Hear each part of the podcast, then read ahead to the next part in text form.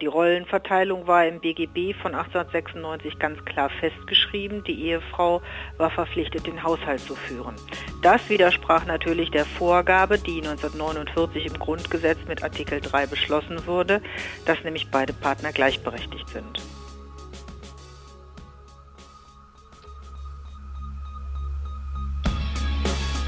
In guter Verfassung. Der Grundgesetz-Podcast.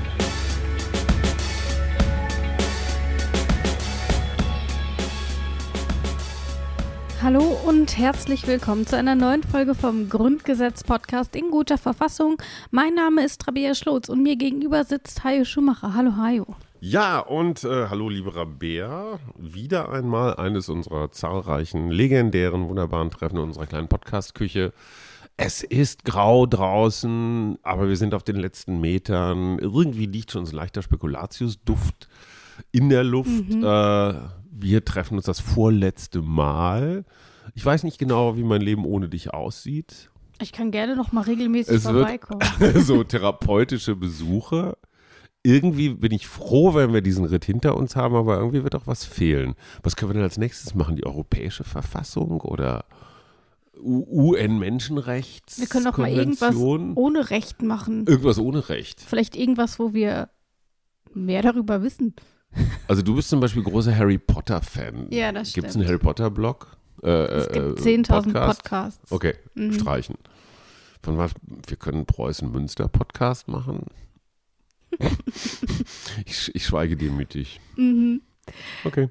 Lass uns doch mal auf die letzte Folge schauen. Da haben wir über die Staatsbürgerschaft gesprochen. Ein Konstrukt, bei dem wir uns ja schon damals bei Artikel 16 gefragt haben. Da ging es um die Ausbürgerung und wir haben uns gefragt, wieso steht eigentlich nichts über die Einbürgerung. Mhm. Jetzt hier in Artikel 116 war dann geklärt, wer deutscher Staatsbürger ist, aber wie man die bekommt, stand auch da nicht drin. Aber das hat Konstantin Kuhle erklärt und er nennt uns nochmal einen Punkt, wie man die deutsche Staatsbürgerschaft bekommt.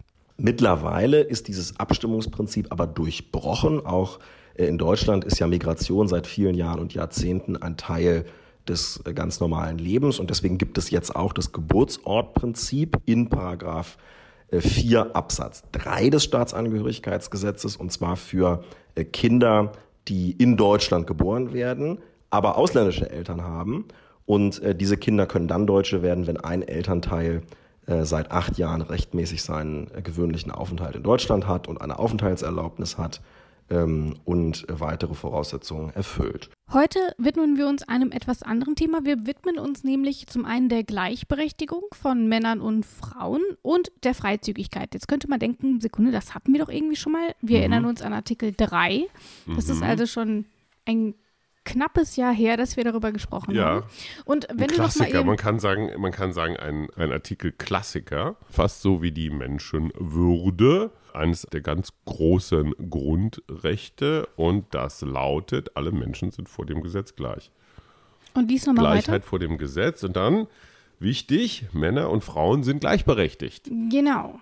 Haben wir eigentlich jemals gemessen, wer die größeren Redeanteile in diesem Podcast hat? Ich finde, das kann man ja auch mal einfach mal mathematisch wir nachweisen. Nicht gemessen, aber Fühl, fühlst du dich ungleichberechtigt in diesem Podcast? Ich habe das Gefühl, dass es sich über die 100 Folgen ausgleicht. Mal rede ich mehr ja. und mal hast du mehr gesprochen. Ich glaube, ich bin mehr so das Anekdotentier und du bist mehr so das Fachtier. Du bist das für das Aufregende und ich bin das für das Langweilige. Ja, aber du für das Wichtige und ich für das Unwichtige.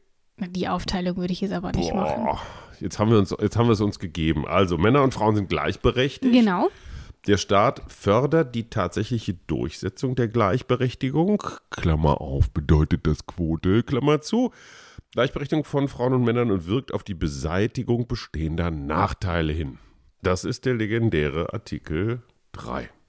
Genau, und warum wir jetzt nochmal darüber sprechen bei Artikel 117, liegt daran, dass sich Artikel 117 darauf bezieht. Was steht drin? Wir hören mal den ersten Absatz. Absatz 1. Das dem Artikel 3 Absatz 2 entgegenstehende Recht bleibt bis zu seiner Anpassung an diese Bestimmung des Grundgesetzes in Kraft, jedoch nicht länger als bis zum 31. März 1953. In Artikel 3, man bezieht sich hierauf, dass das entgegenstehende Recht zu Artikel 3 mhm. bis 53 aufgehoben werden muss, also bis 1953. Mhm. Denn faktisch erreicht man die Gleichstellung und auch insbesondere die Gleichberechtigung natürlich nicht über Nacht. Also die haben das vielleicht in Artikel 3 geschrieben. Mhm. Deswegen waren Frauen 49 ja aber noch lange nicht gleichberechtigt oder gleichgestellt. Deswegen gibt es hier die Frist um entsprechende Gesetze zu erneuern. Heißt, plötzlich hätten nämlich zahlreiche Gesetze, die vorher wirksam waren, durch diesen Artikel 3 ihre also Wirksamkeit verloren. Ganz normale Gesetze, jetzt keine genau. Grundgesetze. Nee, so bürgerliches Gesetzbuch, genau. Familienrecht. Genau. genau. Und mhm. dieses Chaos wollte man eben vermeiden, dass es plötzlich quasi so einen gesetzeslosen Raum gibt, in dem solche Bereiche wie Familienrecht eben nicht mehr geregelt sind. Und deswegen hat man hier eine Frist gesetzt, nämlich bis 1953. Und äh, vermutlich hätte man mit der Befürchtung auch ganz richtig gelegen, dass wenn man einfach gesagt hätte, mit dem Grundgesetz sind all diese Gesetze plötzlich unwirksam, ich glaube, das hätte nicht so gut funktioniert. Das hätte einfach ein riesengroßes Durcheinander bedeutet. Das ja. heißt, du hast wiederum zwei Grundwerte. Auf der einen Seite, ich sag mal, Rechtssicherheit. Wie lange gilt das noch? Und auf der anderen Seite Gleichberechtigung. Ja, genau. Und da, durch die Frist ist es ja, ist ja durchaus Druck da mal reingebracht worden. Mhm. Und wir mhm. müssen eines überlegen. Damals, Ende der 40er, Anfang der 50er Jahre, war dieses Deutschland, was wir als sehr, ich sag mal, sehr organisiert äh, wahrnehmen, es war einfach noch irre viel durcheinander. Ganz viele Männer waren noch in, ich sag mal, in russischer Kriegsgefangenschaft. Mhm. Es gab Tote, es gab Verletzte, es gab äh, äh, wahnsinnige psychische Leiden, es gab kaputte Gebäude, es gab eine Verwaltung, die erst so mühsam auf die Beine kam. Insofern kann der rigorose Mensch sagen, ja Mann, warum haben die sich so viel Zeit gelassen? Und der Pragmatiker sagt, ey, es braucht einfach eine Weile, bis es alles wieder so ans Laufen kommt. Genau, und dann ist aber jetzt natürlich die Frage, was war denn da festgeschrieben, dass es gegen diesen Artikel 3 gesprochen hat? Dabei hilft uns dieses Mal Anja Voisthoff. Sie ist die Abteilungsleiterin für Gleichstellungspolitik beim DGB-Bundesvorstand. Äh, die beschäftigen sich natürlich insbesondere auch mit der aktuellen Situation, wo wir auch schon hinkommen können. Und da kommt sie auch schon direkt ins Spiel. Denn direkt mal meine erste Frage an Sie. Was war denn damals so anders, dass es gegen Artikel 3 gesprochen hat? Ganz vieles sprach dagegen, weil damals äh, in Deutschland noch das bürgerliche Gesetzbuch aus dem Kaiserreich galt, in dem der Mann als Oberhaupt der Familie galt und auch ja, letzte Instanz in allen ehelichen Angelegenheiten war. Und äh, die Rollenverteilung war im BGB von 1896 ganz klar festgeschrieben. Die Ehefrau war verpflichtet, den Haushalt zu führen. Das widersprach natürlich der Vorgabe, die 1949 im Grundgesetz mit Artikel 3 beschlossen wurde, dass nämlich beide Partner gleichberechtigt sind. Männer hatten in der Ehe also eine hervorragende, eine überragende Rolle. Sie waren Oberhaupt der Familie und konnten in vielen Bereichen über die Frau und auch die gemeinsamen Kinder bestimmen. Ein offensichtlicher Verstoß gegen Artikel 3, denn wir haben ja Männer und Frauen sind gleichberechtigt. Und das bürgerliche Gesetzbuch, in dem diese Regelungen ihren Ursprung hatten, die wir eben gehört haben. Dieses Buch stammt eben noch aus dem Jahr 1900 und da standen dann so Sätze drin wie, dem Manne steht die Entscheidung in allen das gemeinschaftliche Leben betreffenden Angelegenheiten zu. Hammer, ne? Das sind Dinge, die können wir uns heute wahrscheinlich also nicht mehr so vorstellen. Geld so ganz praktisch, ne? Genau, die der Mann saß durften, auf der Kohle und. Genau, die Frauen durften nicht über ihr Vermögen verfügen. Hier, Rabea, hast du fünf Euro, kauf dir was Schönes. So ungefähr. Aber so war es wirklich. Ja. Also ich, ganz ehrlich, ich kenne das, ich bin ja in den 60er Jahren aufgewachsen und ich kenne diesen etwas also mein Vater war überhaupt nicht so ein klassischer Patriarch, aber das war völlig selbstverständlich, dass man zu ihm kam, egal ob als Kind oder als, als Ehefrau und, und um Erlaubnis fragte. Ja. Das war völlig normal. Aber das zeigt ja natürlich auch, wie sich so Werte umgewertet haben, was heute was damals normal war, ist es heute nicht mehr. Das heißt aber natürlich nicht, dass man sich in einer Ehe nicht auch einigen konnte, aber gesetzlich durfte der Mann letzten Endes die Entscheidung treffen und wenn man sich eben nicht geeinigt hat, dann hat eben der Mann entschieden oder der hat gar nicht erst die Frau gefragt. Das kann natürlich auch sein. Also das betraf dann zum Beispiel, wo die Familie leben soll, ob die Frau arbeiten gehen darf, wie viele Kinder man haben will. Und der Ehemann konnte sogar den Job der Frau gegen deren Willen kündigen und eben, das haben wir eben schon besprochen, über ihr Vermögen verfügen. Mhm. Von Gleichstellung ist das tatsächlich meilenweit entfernt und deswegen sahen die Mütter und Väter des Grundgesetzes damals vor, diese Ungerechtigkeiten eben abzuschaffen bis 1953. Das ist diese Frist, die wir hier in diesem mhm. Artikel 17 haben, nicht umsonst eine Übergangsregelung. Tatsächlich ist es aber so, dass es die Bundesregierung auch bis 53, also vier Jahre später, nicht geschafft Mhm. hat, diese Gesetze neu zu gestalten. Das heißt, diese Frist hat man verstreichen lassen, denn nur wenige Monate vor Ende dieser Frist wurde der erste Gesetzesentwurf überhaupt erst eingebracht. Wir wissen ja, wie lange sowas dauern kann, gerade Ja. bei so einem umstrittenen Thema, wo viele Männer eben auch dagegen waren, dass die Frauen gleichberechtigt sind. Und das war eben auch so umstritten, dass es gar nicht erst verabschiedet wurde. Die früheren Gesetze, die ich eben genannt habe aus dem bürgerlichen Gesetzbuch, die waren zu dem Zeitpunkt dann übrigens aber sowieso nicht mehr gültig. Das heißt, man hatte genau dieses gesetzliche Chaos, was man durch diese Frist eigentlich vermeiden wollte, denn das Bundesverfassungsgericht hat entschieden, mit Ablauf dieser Frist sind die alten Gesetze ungültig, nichtig. Kannst du dich nicht mehr drauf berufen. Das heißt, wir hatten quasi einen gesetzlosen Zustand, weil keiner, genau. Und wäre man damit vor Gericht gegangen, es wäre schwierig gewesen, Klar. sich dort auf irgendwas zu beziehen. Und das wäre vor allen Dingen auf Kosten der Frauen gegangen oder ging auf Kosten der Frauen, weil das waren, das war die Gruppe, die ihre Rechte dann nicht durchsetzen konnte. Genau. Und das zog sich dann auch noch ziemlich lange hin, nämlich bis 1957. Da nämlich wurde das sogenannte Gleichberechtigungsgesetz verabschiedet. Weißt du denn, was das ist? Ähm, das ist ganz interessant, weil es ist ein Gesetz, das den Auftrag des Grundgesetzes nochmal formuliert hat. Also letztendlich die Umsetzung des Grundgesetzauftrages in die normalen, in das einfache Recht. Das heißt aber auch, dieses Gleichberechtigungsgesetz ähm, hat nicht sofort alle anderen Gesetze ersetzt oder verändert, aber hat mal so eine Norm geschaffen. Und da stand eigentlich nichts anderes drin als das, was auch im Grundgesetz steht, nämlich Männer und Frauen sind gleichberechtigt. Was genau drin stand, das erklärt nochmal Anja Voisthoff. Im Gleichberechtigungsgesetz wurden vor allem eheliche Angelegenheiten äh, geregelt. Und ähm, wichtig war, dass sozusagen die Vorrangstellung des Mannes und der Letztentscheid, den er hatte, ähm, abgeschafft wurden. Das allerdings wohl nur mit sehr knappen Mehrheiten und nach einer sehr, sehr langen Diskussion. Schauen wir uns dieses Gleichberechtigungsgesetz doch mal genauer an. Es ist der Grundstein der Gleichberechtigung in Deutschland. Denn gerade dieser Stichentscheid, den Anja Voisthoff hier gerade genannt hat, war besonders wichtig. Er war nicht nur einer der größten Streitpunkte, sondern auch letzten Endes ein Kompromiss. Denn die Union wollte, dass man dieses Recht des Ehemanns belässt. Also, dass er Aha. weiterhin entscheiden darf. Ja. Was natürlich mit dem Grundgesetz ja so, ich würde mal sagen, so semi vereinbar war. Das Interessante ist, dass die konservativen Kreise, insbesondere in der CDU, aber sicherlich auch bei den Protestanten, tatsächlich von einer natürlichen Mhm. Ordnung ausgingen. Das heißt, der liebe Gott hat das so vorgesehen. Ja. Dass ne, der Mann, äh, nee, wie ist das? Das Weib ist dem Manne untertan oder irgendwie sowas steht doch in der Bibel. Kann schon das sein. ist die natürliche Ordnung. Ja. Und das ist halt das, das Schlimmste, was in einem Recht auftauchen kann, weil es ist total unänderbar. Unabänderlich, weil wenn es etwas eine natürliche Ordnung hat, ne, dann wird nichts ist- dann verhandelt. ist das die natürliche Du behältst du Ordnung. wohl die Klappe, ich rede. weißt du, das wäre jetzt die natürliche Ordnung. Ich darf nur was sagen und du darfst mich nicht unterbrechen. Totaler Bullshit. Und natürlich haben im Wesentlichen überwiegend katholische Patriarchen dieses Recht für sehr praktisch gehalten, weil es eine Machtfrage war. So, und ja auch ganz praktisch, mal ganz abgesehen davon.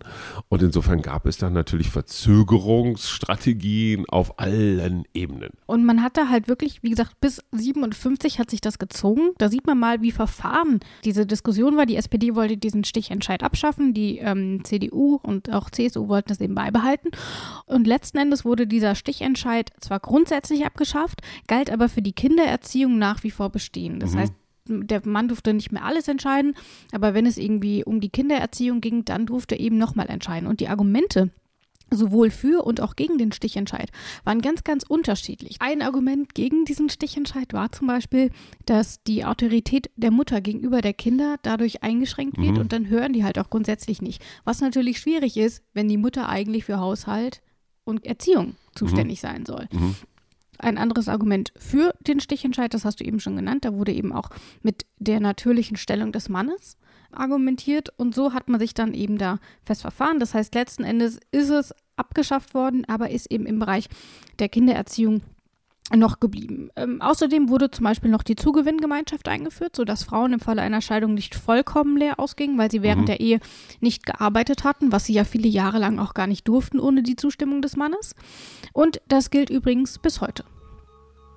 Ja, ich will. 2018 wurden in Deutschland 449.466 Ehen geschlossen. Ein neues Hoch. In den Jahren zuvor waren es meist unter 400.000 gewesen. Wer heiratet, muss sich auch Gedanken um seinen Besitz machen. Soll alles geteilt werden? Was soll auch weiterhin nur mir gehören? Und was passiert im Falle einer Scheidung? Es ist noch gar nicht so lange her, da gingen Frauen nach der Scheidung in der Regel gänzlich leer aus. Viele verheiratete Frauen gingen keiner Erwerbsarbeit nach, sie kümmerten sich um die Kinder und den Haushalt. Dadurch hatten sie selbst selten eigenes Geld oder Besitz. Im Zuge der gesetzlichen Gleichberechtigung hat sich das geändert. Frauen konnten leichter arbeiten gehen. Man hat also auch das Eherecht geändert, die Zugewinngemeinschaft war damals großer Streitpunkt und gleichzeitig große Errungenschaft. Und das funktioniert so. Was einem schon vor der Ehe gehört hat, gehört einem auch weiterhin, selbst nach der Scheidung. Das gilt übrigens auch für Schulden. Der Ehepartner oder die Ehepartnerin müssen dafür nicht gerade stehen. Und auch was während der Ehe erwirtschaftet wird, gehört nur einem selbst. Es sei denn, man schließt gemeinsam Verträge ab oder erwirbt zu zweit Eigentum. Relevant wird die Zugewinngemeinschaft insbesondere bei einer Scheidung. Dann nämlich kann der oder diejenige, die während der Ehe weniger Vermögen erwirtschaftet hat, einen Zugewinnausgleich verlangen. Um diesen zu ermitteln, wird, ganz vereinfacht gesprochen, der geringe Zugewinn vom höheren Zugewinn abgezogen und das Ergebnis halbiert. Daraus ergibt sich schließlich der Anspruch auf Zugewinnausgleich. Allgemein war das Gesetz aber tatsächlich durchzogen von Kompromissen, ähm, so zum Beispiel auch beim Arbeitsrecht. Sie durften zwar dann ohne die Einwilligung des Mannes arbeiten gehen, aber nur, wenn dadurch nicht die Haushaltsführung beeinträchtigt wurde und auch die Kindererziehung weiter problemlos lief. Das heißt, Frauen durften zwar arbeiten gehen, hatten mhm. aber trotzdem nach wie vor den mhm. kompletten Haushalt alleine zu aber, ne? schmeißen, ne? ja. was dann natürlich für viele schon ein Kriterium war, warum sie eben nicht arbeiten gegangen sind. Da stand dann genau drin, ich lese mal kurz vor, sie ist berechtigt, erwerbstätig zu sein, soweit dies mit ihren Pflichten in Ehe und Familie vereinbar ist. Nett, oder? Aber das heißt wirklich so, ich bin jetzt hier der Boss als Mann und Patriarch und pass mal auf. Liebelein, jetzt mach mal schön die Beine breit. Und das ist letztendlich gesetzlich festgelegt. Ja. Das zeigt natürlich auch um Gottes Willen, ich will, ich will jetzt hier gar nichts relativieren, das zeigt aber auch, liebe Feministinnen, wo diese Gesellschaft herkommt und was hier in den letzten 20, 30, 50 Jahren passiert ist in diesem Land, das ist schon ganz schön viel. Weil, wie gesagt, wir kommen aus dem Mittelalter und sind jetzt in der Neuzeit. Man muss sich dabei halt auch mal die Zeitspanne anschauen. Mhm. Zum Beispiel, dass die Frauen nur arbeiten gehen durften, wenn sie den Haushalt nicht vernachlässigt haben. Das wurde erst 1977 Hammer, ne? geändert. Ne? Ja. Also es sind wirklich Zeiten, also. 23, das ist gerade mal 40 Jahre her. Genau. Ja. Und von der Frau da stand dann nämlich dann drin, 1977 in diesem Gesetz, von die Frau führt den Haushalt in eigener Verantwortung, sie ist berechtigt, erwerbstätig zu sein, soweit dies mit ihren Pflichten mhm. in Ehe und Familie vereinbar ist, wurde dann zu, die Ehegatten regeln die Haushaltsführung in gegenseitigem Einvernehmen. Das war dann letzten Endes das, worauf man sich 1977 geeinigt hat. Okay, das finde ich aber dann schon ganz, ganz modern. Oder ist da irgendwie noch ein Trick dabei? Gegenseitiges Einvernehmen? Das heißt, wenn der naja, Mann sagt, nö, habe ich keinen Bock drauf, das kann natürlich passieren, aber, aber erstmal gesetzlich. Ja. Das ist ja erstmal der gesetzliche okay. Rahmen. Man muss sich ja überlegen, dass diese ganzen Gesetze das private Zusammenleben von Menschen, also wirklich das sehr intime Zusammenleben mhm. von Menschen geregelt haben. Ja, klar. Und das ist dann eben, wie du sagst, gerade erstmal 40 Jahre her. Und heute sind das eben Dinge, die für uns selbstverständlich sind. Für uns ist es vorstell ist schwer vorstellbar. Also wenn mein Partner mir sagen würde, ja, du darfst zur Arbeiten gehen, aber nur wenn du mir abends was zu essen kochst, dann würde mhm. ich immer sagen, ja, pff, ja, du und mich er auch. nicht, genau. Ja, ja. Ähm, also ganz verrückt. Bei uns geht es noch einen Schritt weiter, dass ich meine Frau bitte, möglichst nichts im Haushalt anzufassen. Das mache ich lieber. Ist das so? Mhm. Würde sie das bestätigen, wenn man sie auch fragt? Nicht überall. Mhm. Aber sagen wir mal so, wir haben, wie sagt man das vorsichtig, sehr unterschiedliche Begabungen. Ich verstehe. Und ich bin als Hausmann so Wäsche waschen, solche Sachen, ähm, ich sag mal so, die, die harten Sachen, Umgang mit Maschinen, mit Staubsaugern und so, da hat sie einfach überhaupt keinen Bock drauf. Was sie einfach wahnsinnig toll und gut und liebevoll und hingebungsvoll kann, ist kochen. Ja. Das Beste, was man, was man, was ich mir selber tun kann, ist, antun kann, ist ein wirklich schönes, komplexes, schwieriges Kochbuch anzuschaffen.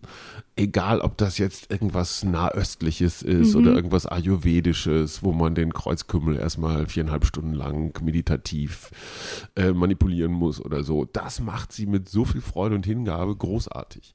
Wenn wir jetzt so mit so einem, ich sag mal, mit einem Rechenschieber ankämen und sagen, du musst genauso viel Staubsaugen wie ich, du musst genauso viel kochen, das einkaufen, sonst würde überhaupt nicht funktionieren. Nee. Das heißt, einvernehmlich heißt, das Geheimnis ist eben auch nicht mit der Stoppuhr daneben zu stehen und zu sagen, so jeder wirklich genau gleich, ja. sondern zu akzeptieren, hey, wenn jemand auch mal drei Stunden in der Küche gestanden und da gekocht und vielleicht auch nebenbei noch Musik gehört oder weiß der Geier was hat, dann kann ich das nicht aufrechnen gegen anderthalb Stunden Fenster putzen. Das ist an sich ein sehr vernünftiger Ansatz. Warum aber. das aber in der Realität auch heute nicht immer funktioniert, dazu kommen wir später. Oh. Jetzt will ich erst noch mal quasi ein paar Jahrzehnte zurückgehen. Äh, wir sind jetzt nämlich quasi im Jahr 1968 angelangt. Mhm, ich war dazu, vier.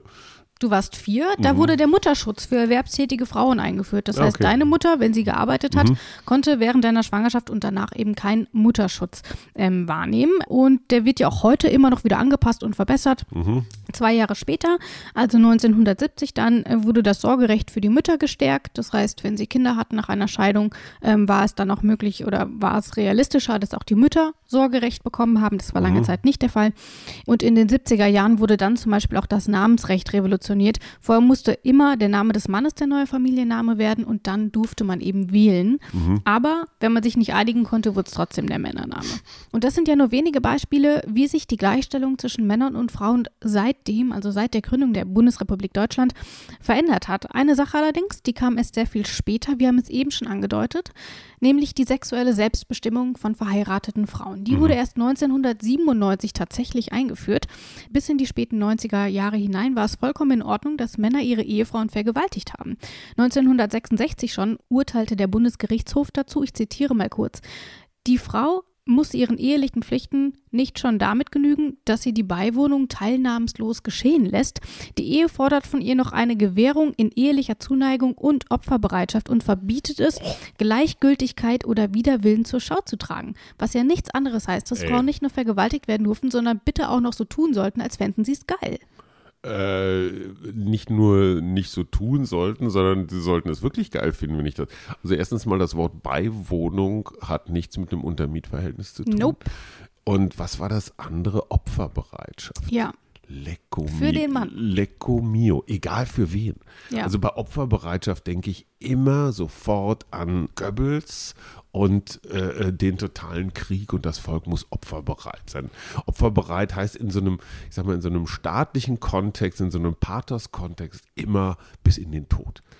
Und, und das, und in diesem Fall ja vielleicht bis in den, bis in die tiefe psychische oder auch körperliche Verletzung rein. Das geht schon so in die Richtung. Dass und der Staat das, das vorschreibt. das, das in einem Gesetztext, Gesetzestext. Ja. Genau, das, das war jetzt ein Urteil vom Bundesgerichtshof. Hm. Und äh, 97 wurde das dann tatsächlich abgeschafft, denn bis 97 galt als Vergewaltigung nur, wenn eine Frau zu außerehelichem Sex gezwungen wurde. In der Ehe war es keine Vergewaltigung. Hm. Und 1996 wurde das dann gesetzlich abgeschafft und 97 ist dieses Gesetz dann in Kraft getreten und auch da noch gegen massiven Widerstand aus den konservativen Kreisen und der katholischen Kirche. Denn großer Streitpunkt. Was geht die das an? Ja, hm. Großer Streitpunkt damals, die Widerspruchsklausel. Die Klausel sah vor, dass eine Anzeige im Nachhinein durch das ähm, Opfer auch zurückgezogen werden konnte.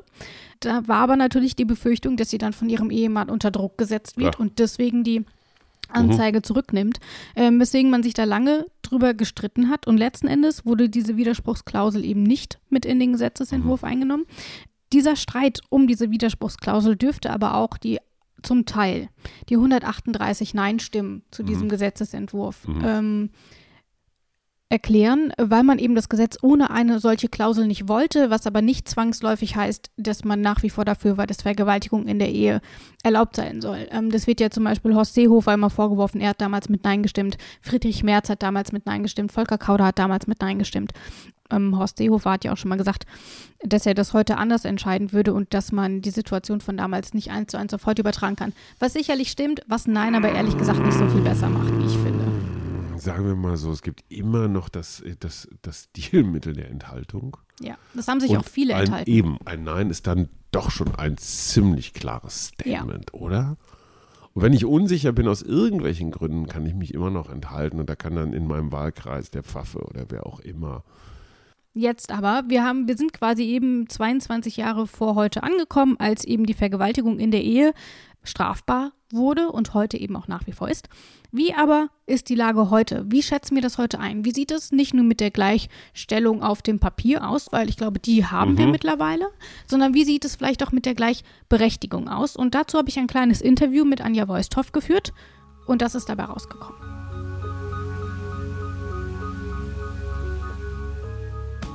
Wie schätzen Sie denn die Situation grundsätzlich ein? Ähm, damit wurde noch lange nicht äh, die Gleichberechtigung zwischen Männern und Frauen beschlossen. Das war jetzt, wie gesagt, in den 50er Jahren. Können Sie ein bisschen was dazu erzählen, was denn seitdem passiert ist? Wie haben wir uns da weiterentwickelt? Also die Gleichberechtigung wurde schon 1949 beschlossen und dann auch mit den Regelungen aus dem Gleichberechtigungsgesetz zum großen Teil umgesetzt. Danach gab es ja noch viele Entscheidungen des Bundesverfassungsgerichtes und weitere Gesetzgebungen, die ähm, dann sozusagen die Gleichberechtigung noch weiter umgesetzt haben. Heute würde ich davon sprechen, dass wir Gleichberechtigung auf dem Papier in fast jeder Hinsicht haben. Heute fehlt es uns an der tatsächlichen Umsetzung der Gleichstellung. Also ich würde das als Steigerung sozusagen betrachten. Die Frage Gleichberechtigung auf dem Papier, die wir sicher in fast allen Fragen haben, und tatsächliche Umsetzung der Gleichberechtigung in Form einer Gleichstellung, also die ähm, tatsächliche gleichberechtigte Teilhabe von Frauen und Männern am Wirtschaftsleben, an der, am gesellschaftlichen Leben, an der Politik. Bleiben wir doch vielleicht mal bei der Arbeitswelt, wo auch häufig der Fokus darauf liegt, dass es dort eben immer noch zu einer Ungleichbehandlung kommt, sei es ähm, aufgrund niedriger Gehälter, sei es, weil Frauen in Mutterschaftszeit gehen und danach eben auch ähm, erhebliche finanzielle Probleme bekommen können. Wo sehen Sie denn da aktuell die größten Probleme, was die Arbeitswelt betrifft? Also Frauen haben immer noch mit Benachteiligungen in der Arbeitswelt zu kämpfen.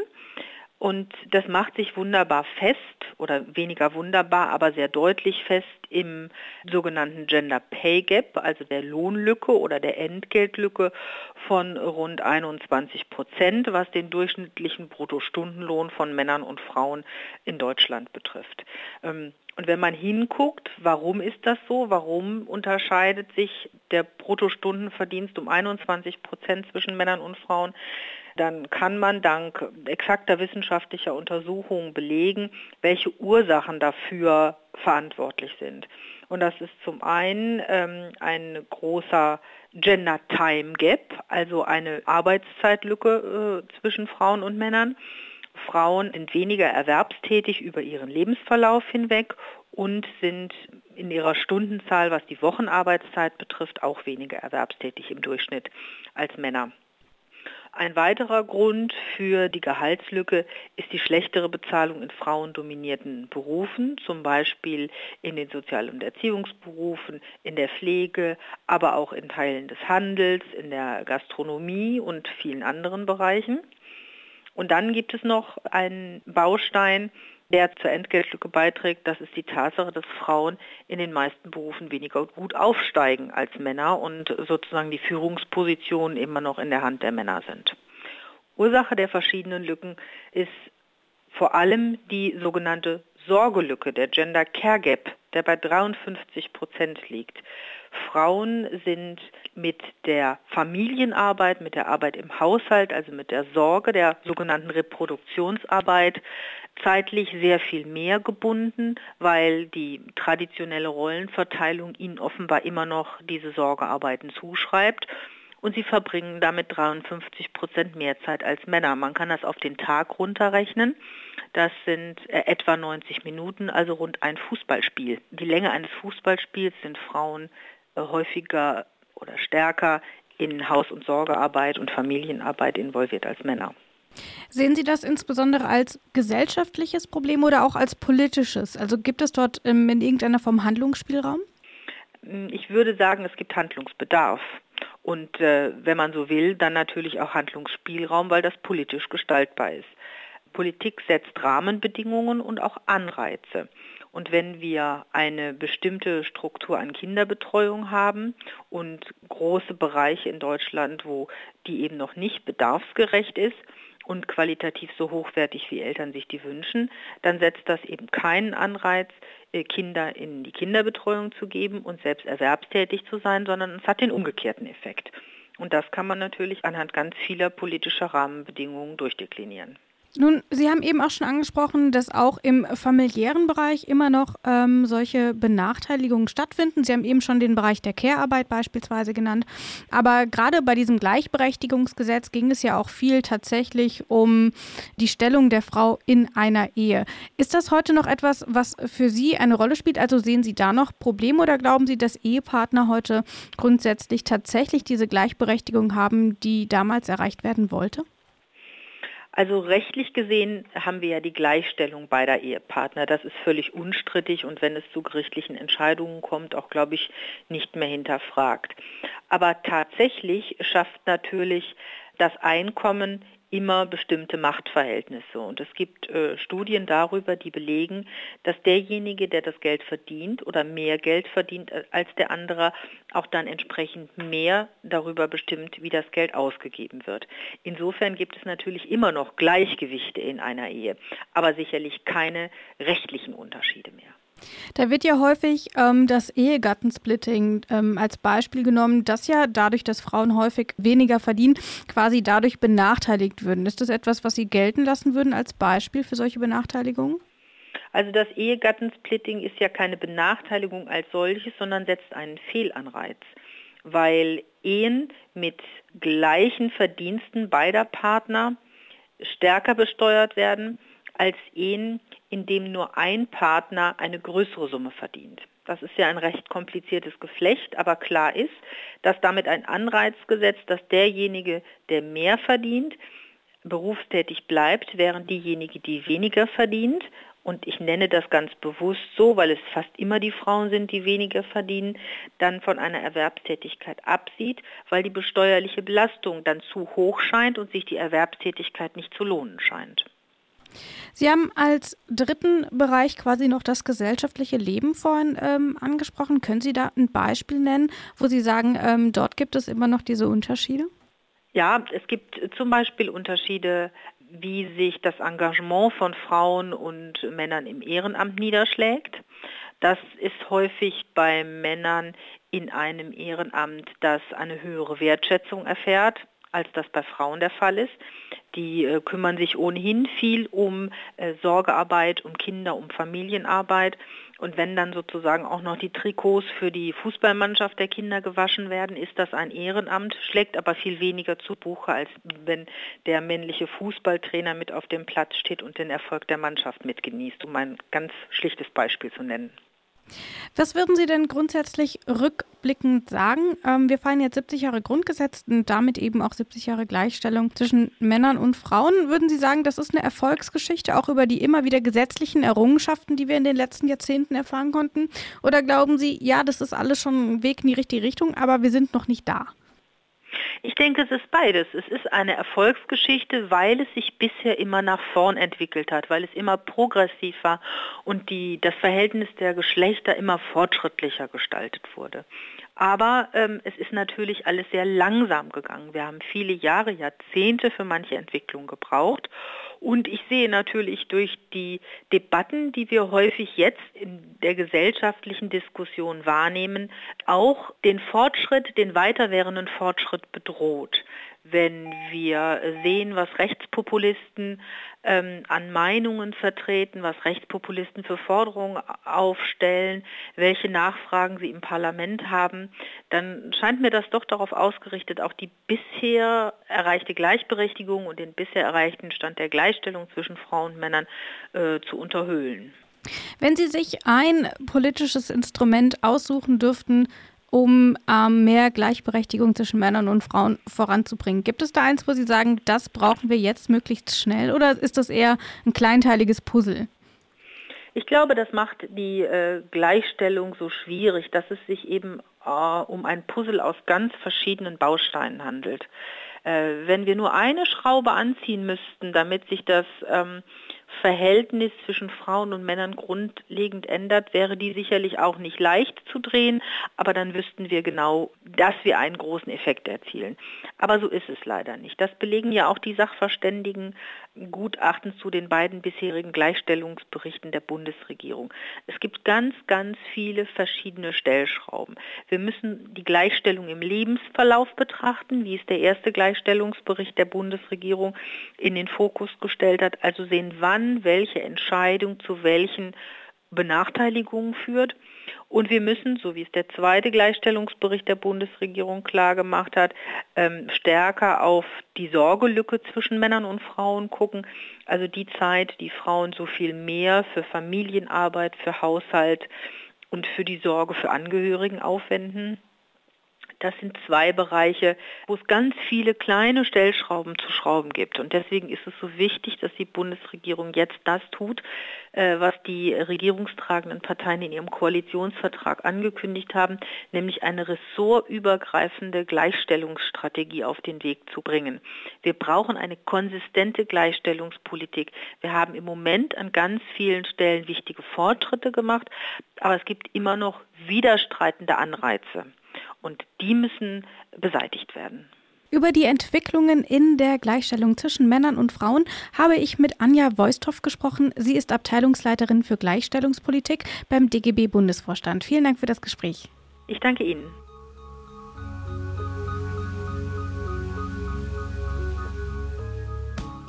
Ich stelle jetzt mal zwei so typische Männerfragen. Ja. Aber alles das, was mit, ich sag mal, Steuern, Versicherung, Stromlieferantenvertrag, Check 24, ja.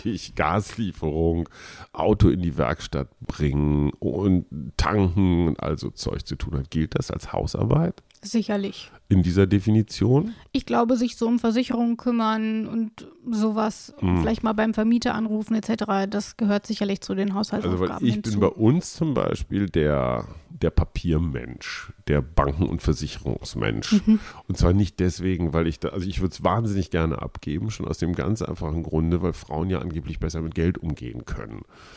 Und ich habe das meiner Frau auch schon mehrfach liebevoll angetragen, habe gesagt, hier Schatz, hast du den ganzen, das ganze Gerümpel. Gesagt, no, und sie hat mich sehr nett angelächelt und es kommentarlos wieder zurückgeschoben.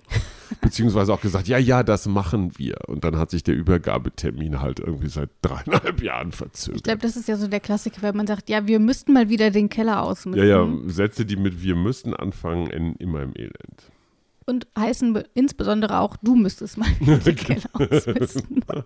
Schön, dass das bei euch jungen Dingern genauso ist. Ja.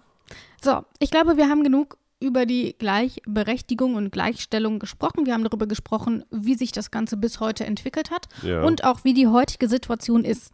Ich habe aber ganz am Anfang dieser Folge gesagt, dass wir auch über die Freizügigkeit sprechen wollen. Die findet man hier nämlich in Absatz 2. Was steht drin? Wir hören rein. Absatz 2. Gesetze, die das Recht der Freizügigkeit mit Rücksicht auf die gegenwärtige Raumnot einschränken, bleiben bis zu ihrer Aufhebung durch Bundesgesetz in Kraft. Das heißt, da werden wir uns nicht so lange mit befassen. Die Freizügigkeit darf eingeschränkt werden wegen der aktuell bestehenden Raumnot. Da müssen wir uns wieder zurückversetzen. Mhm. Das war kurz nach Kriegsende, wenige Jahre danach. Viele, viele Wohnungen waren zerstört. Es gab große Flüchtlingsbewegungen, mit denen wir uns in äh, der Folge zu Artikel 119 noch beschäftigen mhm. wollen. Da hat man eben vorgesehen, dass es zum Beispiel Zuzugstopps gibt, dass man eben sagen kann, ähm, ihr müsst jetzt erstmal in eurer Stadt bleiben, ihr dürft nicht nach Hamburg ziehen, weil mhm. da sind schon super viele oder ähnliches. Tatsächlich ist es aber so, dass der Artikel damals tatsächlich eher von geringer Bedeutung war. Man hat nicht allzu viel davon Gebrauch gemacht und heute spielt er natürlich überhaupt keine Rolle mehr, weil dieser Artikel bezieht sich auf die aktuell bestehende Raumnot. Mhm. Das war 1949. Das ist heute tatsächlich nur noch sehr mhm. schwer anwendbar. Genau, das ist das zu Absatz 2. Wir müssen uns da gar nicht allzu lange mit aufhalten. Schön, machen wir einen Haken dran. Ich sage Tschüss. Hajo sagt auch Tschüss. Nö. Nö, ich habe jetzt aus diesem Paragraphen, aus, aus diesem Artikel entnommen, dass du mir überhaupt nichts zu sagen hast. Ähm, Dann lass es. tschüss. In guter Verfassung. Der Grundgesetz-Podcast.